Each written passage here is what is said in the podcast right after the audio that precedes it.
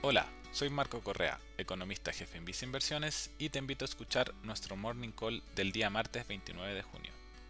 Durante la semana previa, el tipo de cambio local mostró una renovada volatilidad, donde operó en el rango de 730 hasta los 750 pesos.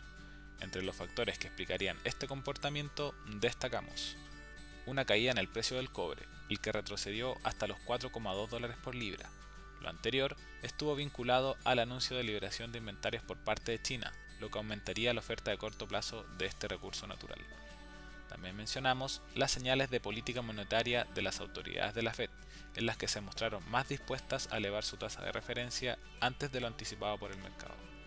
Lo anterior reduciría la cantidad de dólares en circulación, aumentando su valor. Junto a los motivos anteriores, en el plano local se mantiene la incertidumbre vinculada a elementos políticos y sanitarios, aunque en el corto plazo vimos una mejora en este último punto. Cabe destacar que estos factores depreciativos fueron parcialmente contrarrestados por el anuncio de mayor venta de dólares realizado por el Ministerio de Hacienda.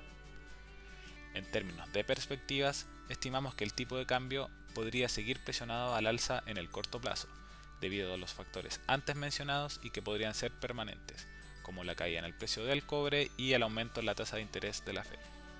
Además, los factores políticos locales podrían aumentar la volatilidad en el corto plazo. Con todo, mantenemos nuestra recomendación de poseer una mayor cantidad de activos en dólares dentro de tu portafolio de inversiones. Lo anterior lo puedes lograr a través de nuestro fondo mutuo de la renta variable internacional Vice Acciones Mundo Sustentable.